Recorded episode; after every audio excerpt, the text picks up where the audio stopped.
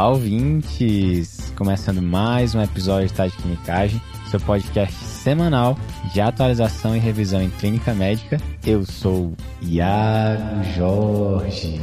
Eu sou o Pedro Magnum. E eu sou o Frederico Amorim.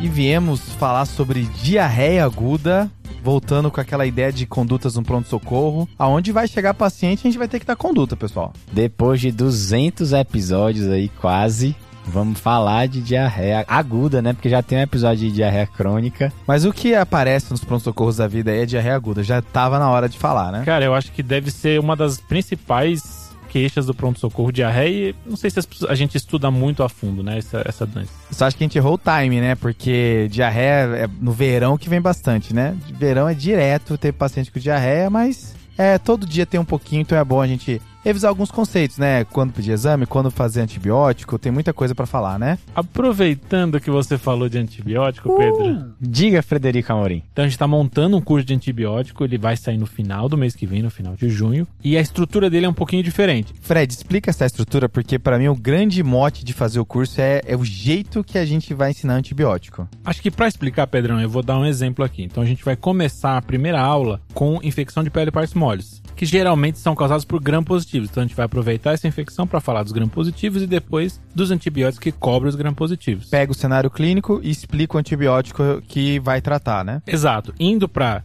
infecção urinária, aí é mais gram-negativo. Então a gente vai aproveitar para introduzir os gram-negativos e falar o que cobre os gram-negativos. E vamos indo assim com pneumonia, meningite, infecção intraabdominal e por último falar um pouco sobre resistência antimicrobiana. Legal. Acho que a ideia é entender a escolha do tratamento empírico de cada situação, né? Perfeito. E só comentando que a pré-inscrição começa na primeira semana de junho, né, Iagão? Quem se pré-inscrever, Fradão, vai receber um PDF curtinho com as principais informações que a gente precisa saber ali na beira-leito tratando um paciente com pneumonia. Então, só a nata resumido para você conferir sempre que precisar. Então confere nas nossas redes sociais, vai ter um link aqui na descrição desse episódio também, para você se pré-inscrever no curso TDC de antibióticos. Um gostinho do curso, né?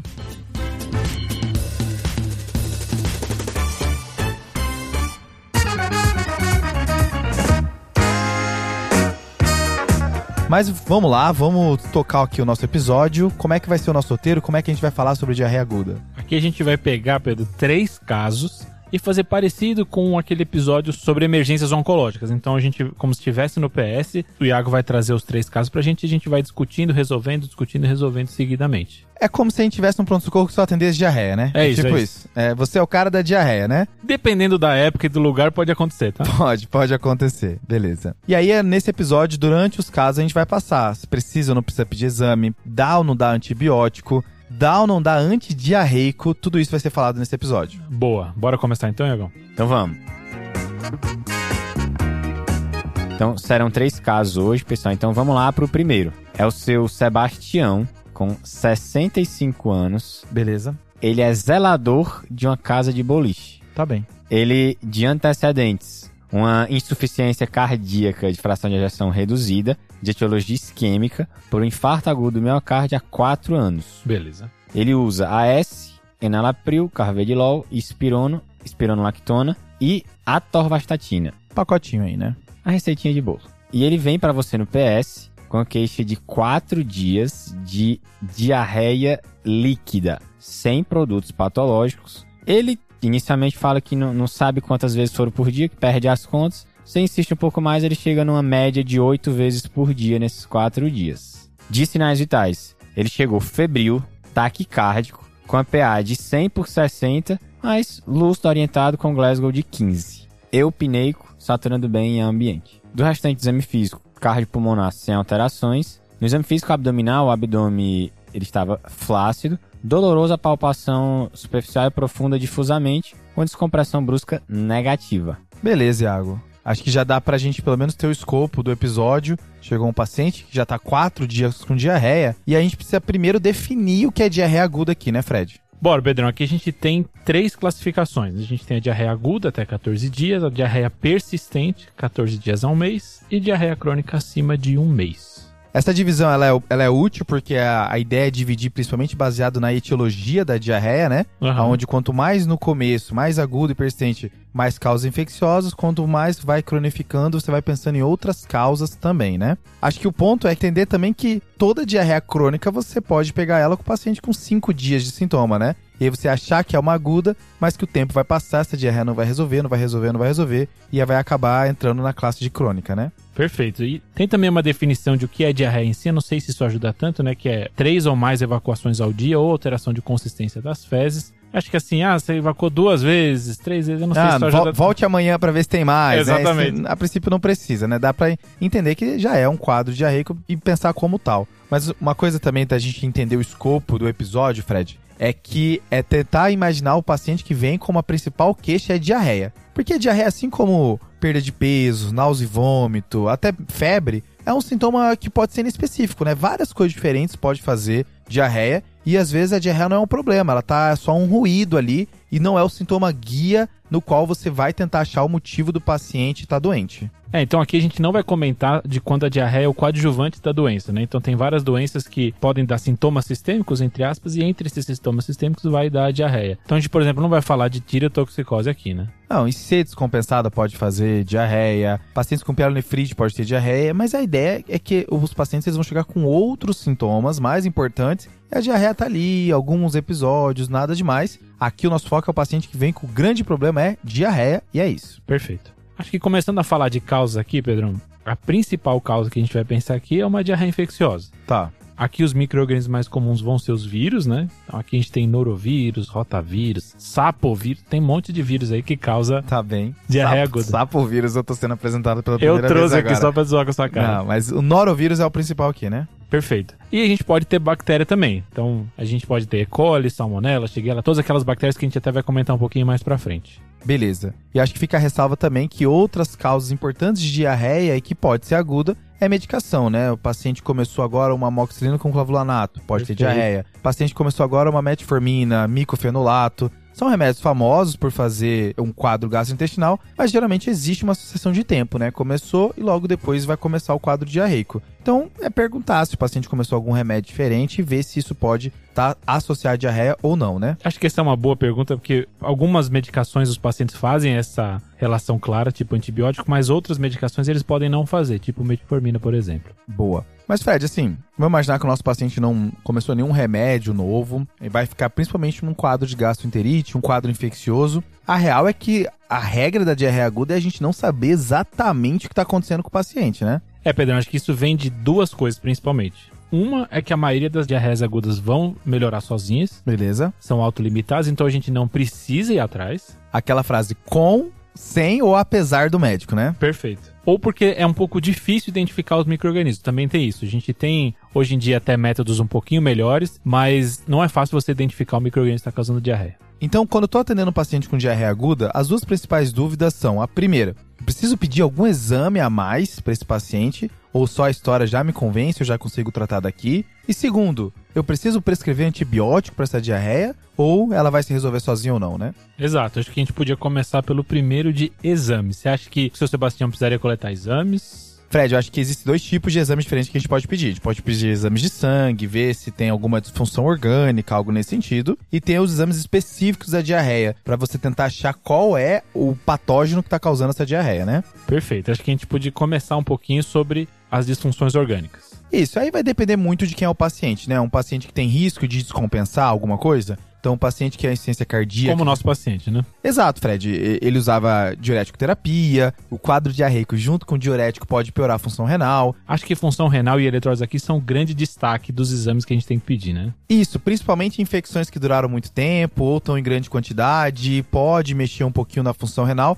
Inclusive, pacientes que têm doença renal crônica, que também são mais suscetíveis à lesão renal aguda, vale a pena ficar um pouquinho mais preocupado e pedir alguns exames para ver se está causando repercussão. Entra também pacientes imunossuprimidos, já que às vezes o quadro diarreico que era para ser autoresolutivo, no caso deles, pela imunossupressão, pode tornar algo mais catastrófico. Pacientes idosos e lembrando que se você estiver desconfiado de sepse, também vai entrar o bundle da sepse aqui, os exames de sangue.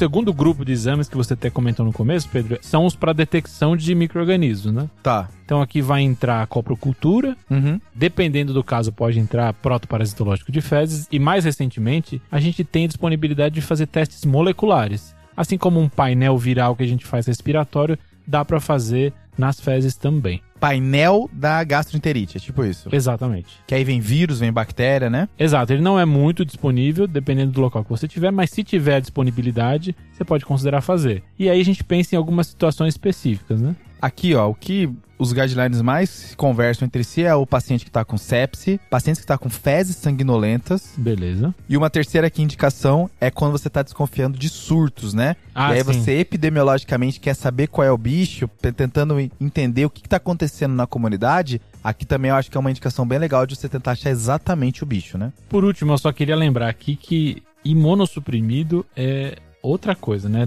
É um, é um- um outro cenário totalmente diferente. O, o perfil de micro-organismos é diferente, depende do nível de imunossupressão. Então aqui vale um episódio só para isso. Diarreia no HIV, por exemplo, né? Aí entra a loucura, né? Aí entra CMV, entra micobactéria. Isospora abere, microsporide, criptosporide. Nossa, tá bom, tá bom. Não, não é o caso aqui. Então a gente não vai falar sobre imunocomprometido aqui nesse cenário, mas geralmente a gente também pede, a depender do caso, é, exames de coprocultura nesses pacientes também, né? Beleza, pessoal. E o seu Sebastião tá aqui esperando, deitado, já querendo ir no banheiro e vocês ainda Tá. estão não decidiram o que, é que vão fazer com ele. E aí? A diarreia dele é verdadeira mesmo, né? Já, já tá com vontade de ter aqui no, no, no pronto-socorro, né? Assim, ele é um paciente já de idade, tem uma comorbidade importante, já passou de três dias de diarreia, tá ficando estranho mesmo esse quadro. Eu acho que vale a pena pedir uns exames de sangue aqui pra ele, né?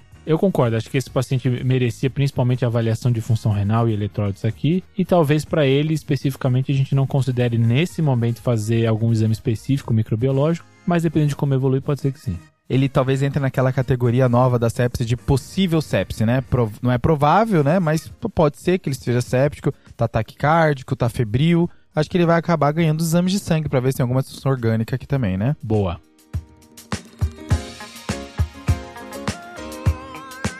Fechou então, pessoal. Os exames foram solicitados e agora a gente vai aguardar saírem os resultados. E agora, próximo paciente é uma paciente de sexo feminino, dona Zilda. Ela tem 42 anos e ela é professora do Jardim de Infância. Ela conta pra você que começou ontem com diarreia líquida, cerca de 10 episódios por dia, né? Ontem 10, hoje mais 10. E além disso, presença de sangue entre as fezes. E além disso, ela também referiu uma sensação febril, aferiu a temperatura 38 graus. Conversa vai, conversa vem. Ela também solta a informação que ela ficou internada há cerca de 15 dias. Quando ela passou, né, ela foi submetida a uma apendicectomia via vídeo laparoscópica, que ela ficou 4 dias internada. Então, hoje era o dia que ela ia voltar à labuta. E aí começou esse episódio de diarreia sanguinolenta. E agora, teve alguma complicação? Essa cirurgia foi tranquila? Ficou muito tempo internado? Como é que foi isso? Fredon, ela não teve nenhuma complicação, nem na internação,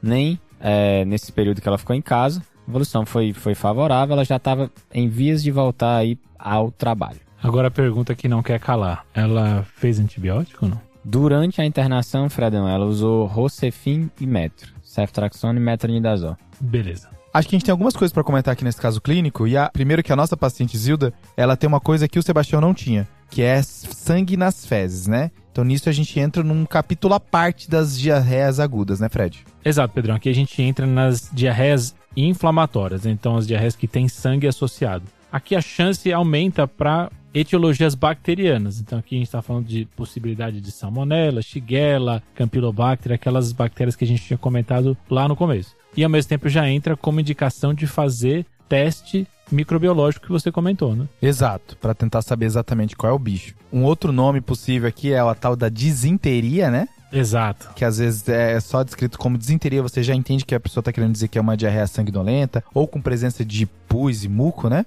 E uma coisa que é legal de fazer a diferenciação é que às vezes a pessoa, depois de ter muitos quadros diarreicos e depois de tantas vezes no banheiro e se limpar, ela pode exacerbar um quadro de hemorroida que sangra. Então existe uma diferença entre o sangue que está nas fezes, que aí sim vou, vou entender que faz parte do quadro da diarreia, e o sangue que só está no papel, que talvez seja só a exacerbação de uma hemorroida e a diarreia de verdade é só aquosa, né? É bem parecido com avaliar hemoptise, né? Ele fez uma tocinha com laivos de sangue ou ele tossiu sangue mesmo, né? Acho que é a mesma coisa, só que da parte de baixo. Só por outra via, né? Exato. Beleza. E assim, a primeira dúvida que a gente mencionou diante do paciente com diarreia é se precisa pedir exame ou não, né? A princípio aqui Zilda a gente vai acabar pedindo, né? Aqui tem diarreia sanguinolenta, se for em grande quantidade pode até fazer repercussão sistêmica depois de um tempo. Esse paciente ele vai ganhar exame de sangue e por ser sanguinolenta também vai ganhar um exame tentando entender o que está acontecendo nessas fezes, né? Exato, Pedro. Acho que ela vai ganhar exame mesmo e acho que além dos exames a gente tem que pensar uma dúvida que acho que o ouvinte também está tendo se essa paciente merece receber antibiótico ou não. É um gatilho às vezes, né, Fred? Desinteria igual antibiótico terapia. Vê o sangue, ah, eu vou perguntar se tem sangue só para ver se eu prescrevo antibiótico ou não. Pronto. Então acho que vale a pena a gente pensar assim, quando que eu prescrevo antibiótico terapia no paciente com diarreia aguda?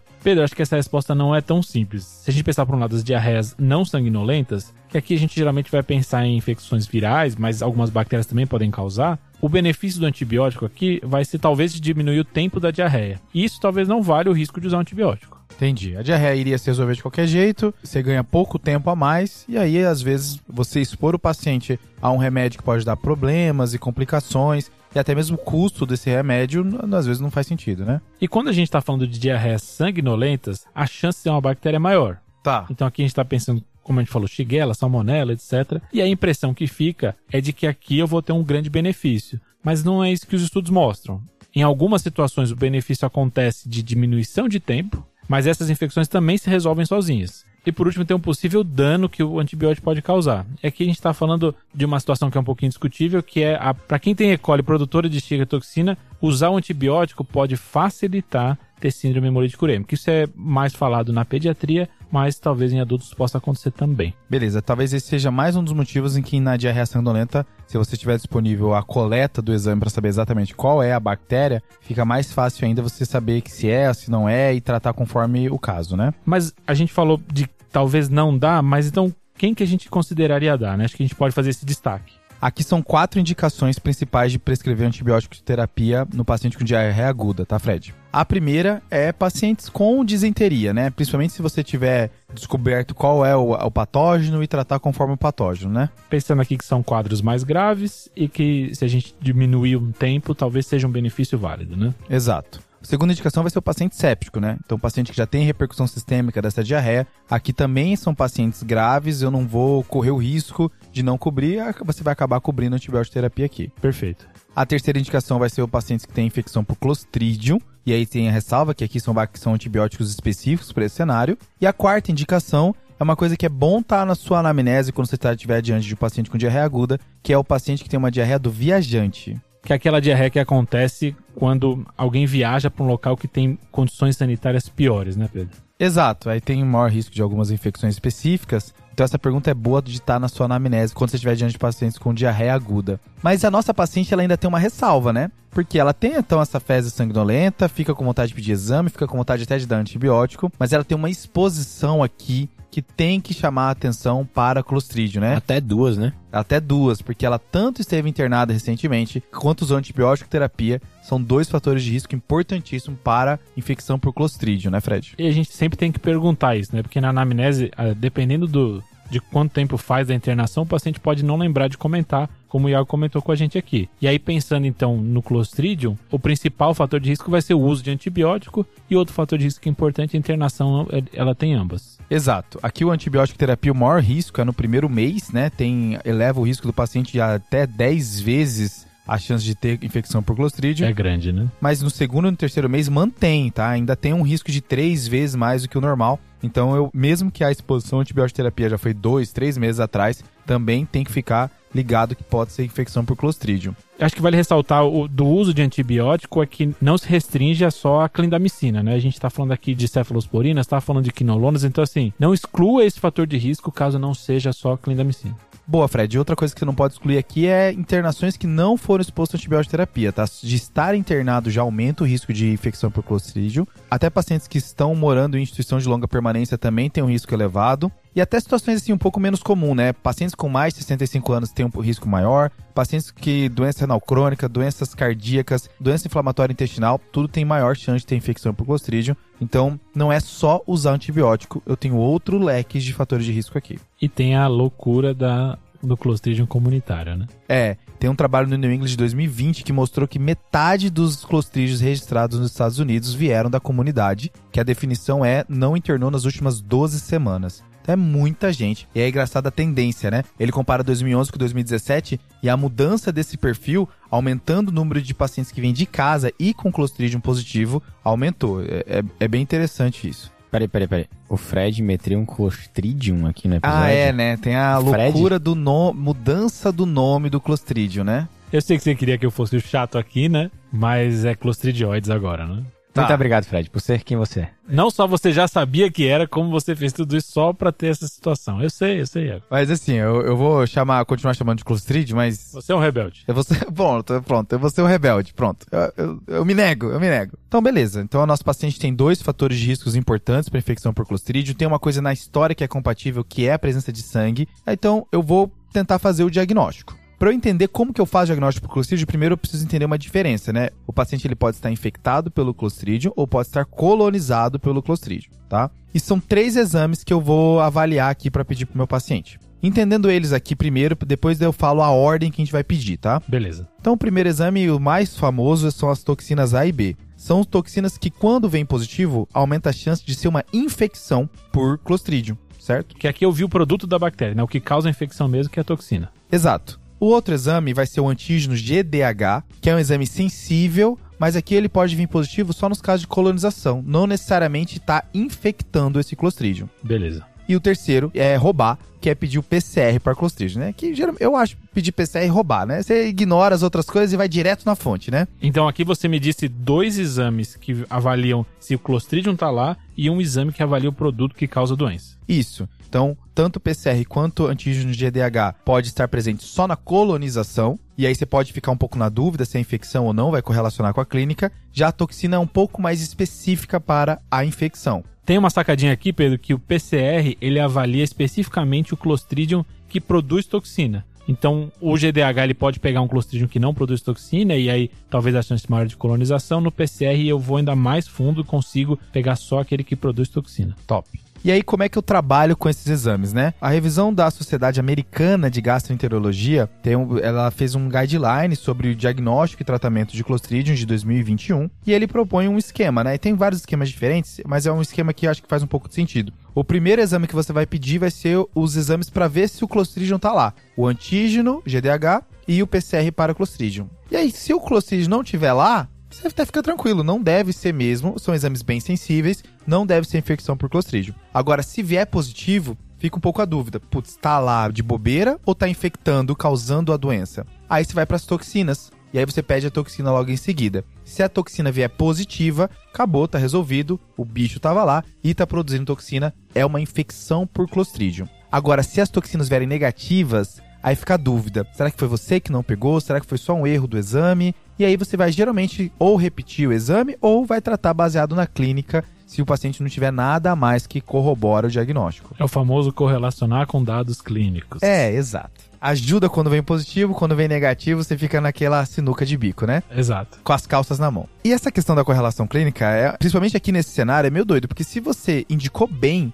o exame, paciente tinha fator de risco, estava aparecendo uma diarreia por Clostridium, e geralmente a clínica já está correlacionada, né? Antes do exame ser resultado, você já está propenso a pensar que isso aqui é Clostridium, você só precisa de um exame a mais. Agora, se de fato você pediu um exame de maneira inespecífica, para geral, ou esse exame veio num balaio de vários exames, e aí talvez nem era para ter sido pedido, mas veio positivo, aí eu acho que é ok você tentar essa ideia da correlação. Eu acho que tem duas situações que podem alterar essa correlação. A primeira é que se você não deu empiricamente antibiótico e o tempo que passou para chegar ao resultado, o paciente teve alguma melhora, você Aí, pode considerar. Melhorou, né? Beleza. E a outra é, o paciente não melhorou com o tratamento. Aí você fica ainda mais com o pé atrás. Não melhorou com o tratamento porque é um Clostridium que não melhora ou é outra coisa. Talvez você vá com mais afinco procurar outras coisas. Top. Então acho que a nossa paciente Zilda ela vai ganhar tanto exames de sangue quanto exames para ver se ela tem clostridium ou não, baseado nos fatores de risco dela, né? Acho que um exame que é legal aqui de pedir para ela é o hemograma, né? Porque um leucocitose um pouco mais alto também fala a favor de clostridium aqui, né?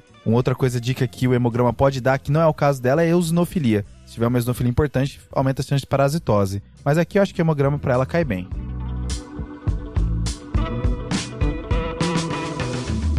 Beleza, então a Zilda foi coletar os exames. Boa. E agora vamos atender o próximo paciente nesse pronto-socorro diarreico aqui do TDC. É o Enzo. Ele tem 18 anos. Ele é jogador profissional de League of Legends. LOL. Vulgo LOL. Ele é um paciente previamente ígido que chega no PS com a queixa de diarreia de início hoje. Foram cinco episódios de uma diarreia pastosa sem produtos patológicos e ele também informa uma sensação febril não aferida. Chegou no PS com todos os sinais vitais normais, exame físico cardiopulmonar e abdominal também sem alterações. Aqui vai ser o feijão com arroz, né, Fred? Aqui o, é o plantão do dia a dia. A gente começou com casos mais bizarros, é um pouco mais diferente. Muito mais. Botou um paciente com ciência cardíaca, botou um paciente com internação recente. Aqui o paciente está ígido, geralmente chega assim, né? Vamos pensar nas duas primeiras dúvidas que a gente teve, né? Pensando no nosso paciente aqui, no Enzo. Ele precisa de exames aqui?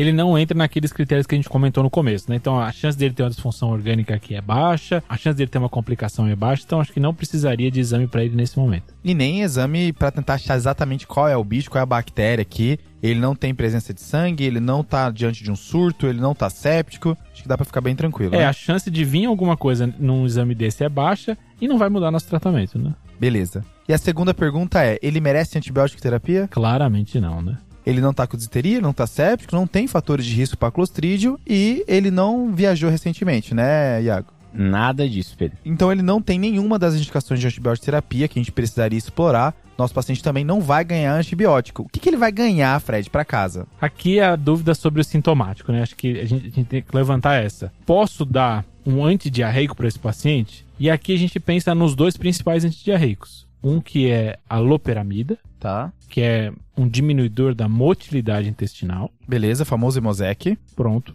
E a racecadotrila, que é um inibidor de secreção intestinal. Que é o famoso Tiorfan, né? Então um para o intestino e outro diminui a sua secreção, né? Exato. E existe um receio de usar antidiarreicos numa infecção dessa, né? Esse receio, ele, ele para mim, ele tá junto naqueles medos assim, tomar banho de piscina depois do almoço, manga, Manga com, com leite. leite. É aquelas coisas assim, não mexe com isso aí. Isso aí é é falado há muito tempo, não vamos, não vamos interferir. De onde vem esse medo, né? A ideia é que se você diminui a motilidade, você mantém o microorganismo ali e as toxinas do microorganismo ali e faz com que a melhora seja mais lenta. Isso foi visto em infecções com diarreia sanguinolenta para algumas bactérias específicas como Shigella. Mas no caso de uma diarreia sem sangue, aí não existe esse receio. Então eu poderia usar nesse paciente. Na real, assim, o medo que eu tinha não era nem de lentificar a cura, era medo da, do intestino parar e a bactéria se espalhar pelo corpo inteiro, o paciente ia ficar séptico, mega grave. Então, não, não é a ideia aqui, né? A ideia é que se vier, vier problema, a tendência é só lentificar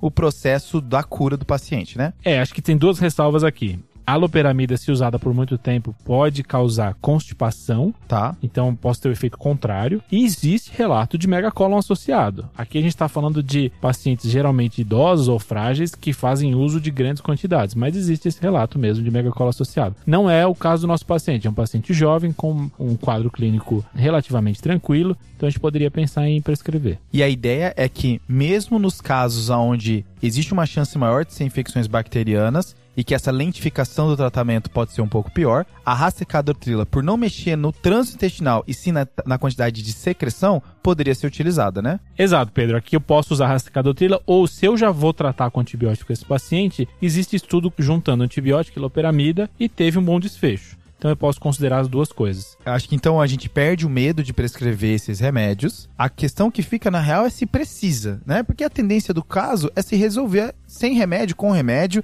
é ser um quadro rápido. Então ele entra numa situação boa de ser prescrito, por exemplo, quando o paciente está diante de algum evento ou de alguma viagem e que ter vários quadros diarreicos pode ser uma coisa que incomoda o paciente, tá? E a segunda é quando a diarreia ela começa a ter uma certa dificuldade para se resolver, né? Às vezes o paciente ele tem uma diarreia inicial e aí nisso pode provocar uma aquela intolerância à lactose onde ele perde as lactases das vilosidades e aí o paciente ele permanece num quadro diarreico mesmo não tendo mais um fator estressor lá. Então essas diarreias que podem demorar um pouquinho para melhorar, entra bem aqui também, né? Boa. Eu acho que também ajuda no dia a dia, né? A pessoa que quer ir trabalhar, não que seja também só um evento, mas às vezes, que, pô, às vezes a, a, pessoa não dá o atestado e também não dá o, o antissecretor, então assim, às vezes é ruim o cara ir trabalhar com diarreia, não é? Plantão à noite. Ou às vezes o atestado não adianta, né? O paciente é autônomo, então acho que é boa essa ressalva mesmo, Iago. Para esse paciente, então, a gente não vai pedir exame, não vai dar antibiótico, a gente vai considerar com ele fazer algum antidiarreico, mas faltou uma coisinha que a gente não comentou muito ainda no episódio, que é sobre hidratação, né, Pedro? É, esse paciente ele vai conseguir se hidratar forma oral aqui, o importante é ele se manter bem hidratado. Os outros pacientes que estão aguardando exame, acho que eles mereceriam aqui alguma expansão intravenosa, né? Eles estavam taquicárdicos, acho que vale a pena fazer uma expansão intravenosa. Mas esse aqui, se ele tiver condições de via oral, dá para ele fazer a hidratação dele por via oral. É, só fazer a ressalva que todo paciente com diarreia vale a pena eu avaliar a hidratação do paciente e se ele consegue ingerir por via oral.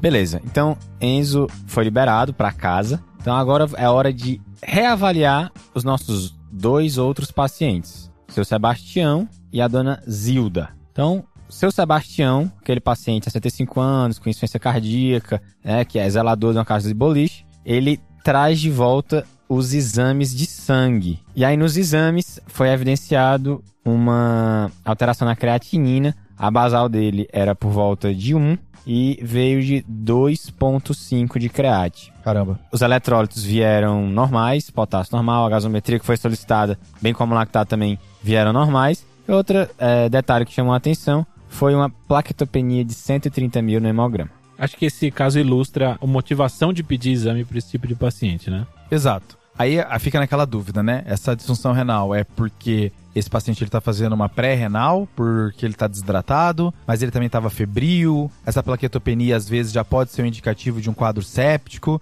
Acho que esse é o paciente que talvez vai ganhar antibiótico terapia, né? E aqui entra naquela situação, Pedro, que a gente comentou que o antibiótico pode diminuir o tempo de diarreia, o que ajudaria para esse paciente também. Beleza. Então acho que esse paciente interna continua expandindo a depender do grau de volemia desse paciente e antibiótico terapia. Acho que o antibiótico aqui vai ser ceftraxona, né? Vai cobrir bem os bacilos gram-negativos que podem provocar o quadro diarreico, né? Boa. Então, beleza. Seu Sebastião é, foi internado e agora volta a dona Zilda, aquela senhora de 42 anos, professora do Jardim de Infância, que veio com diarreia sanguinolenta, febre, depois de ser submetida a uma apendicectomia há cerca de 15 dias. Nos exames, a gente evidencia PCR é, elevada, leucocitose de 16 mil, sem outras alterações de órgão-alvo nem de eletrólitos. Seguindo o protocolo, ela também já trouxe o resultado do GDH e das toxinas e ambos foram positivos. Aquela leucocitose que você comentou, né, Pedro? Exato. Aqui, quase como a mágica da edição do podcast, magicamente o exame para Clostridium já está pronto aqui na paciente, né? Mas a ideia é dizer que veio positivo e a gente vai precisar tratar essa paciente, né? Aqui, o ideal é a gente classificar essa paciente primeiro, né, para o tratamento. Então, primeiro o Clostridium leve, se ele não tem alteração de leucócitos, ou seja, leucócitos abaixo de 15 mil, e creatinina abaixo de 1,5. Se ele tiver qualquer um dos dois positivos, já vira um paciente grave. E se ele tiver alguma complicação, seja ela choque, megacolon ou ilho paralítico, aí já conta como um Clostridium fulminante. Beleza se tivesse essas complicações, né, por exemplo, uma suspeita disso no exame físico, aqui seria um momento de pedir uma tomografia de abdômen, por exemplo, né? Exato. Só lembrando que não só o Clostridium pode fazer esse tipo de complicação, mas é o que a gente geralmente associa mais. Beleza. Aqui de tratamento o destaque é para vancomicina via oral, né? Aqui não, não vamos fazer vancomicina endovenosa, mas nos casos leves a gente pode considerar usar o metronidazol. Então, para nosso paciente aqui, a gente fechou ela como grave, ela tinha leucócitos acima de 15 mil, tinha 16 mil. Então, ela vai internar e vai fazer vancovel. Beleza. Acho que com isso a gente conseguiu dar conduta para os nossos pacientes. Acho que a gente até internou mais do que deveria, né? Pensando que é o episódio de diarreia aguda, né? E deu mais antibiótico que deveria. Exato. Fechou, pessoal. Então, na verdade, tá chegando mais um paciente ali. Brincadeira. Não, acho que, acho que deu, Iago. Acho que deu. Chega por hoje, né? Acabou o plantão.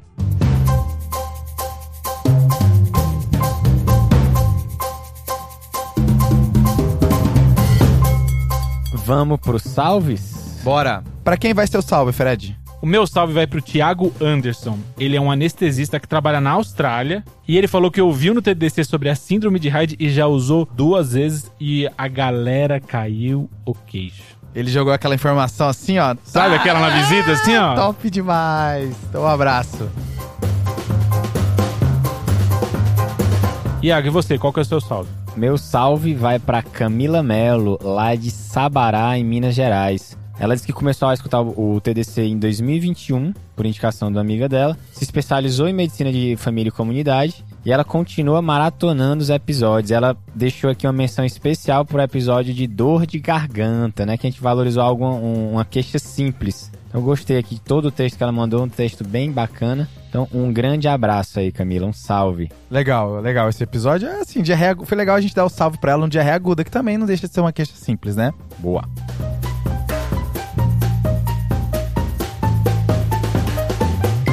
E aí, Pedro, manda aí teu salve. Meu salve vai pro Nixon Breno. Ele fala que o podcast do, do TDC foi o mais ouvido no Spotify dele em 2021 e 2022. E no momento que ele pediu esse salve, que foi em janeiro desse ano, é, então já faz cinco meses mais ou menos, ele tava no oitavo semestre de medicina na Unicristos em Fortaleza, no Ceará. Eu acho que ele ainda deve estar no oitavo semestre, né? Então um abraço aí, Nixon. Um salve aí pro meu conterrâneo. Fechou. E com isso a gente encerra o nosso episódio de hoje. E lembrar o assinante tanto de seguir a gente nas redes sociais, quanto se preparar para se pré-inscrever para o curso de antibiótico terapia. E assinar o Guia TDC. Boa. Fechou. Valeu. Não sobrou merchan pra mim. Falou! Fechou, valeu. Fechou, falou, valeu, falou, falou, falou.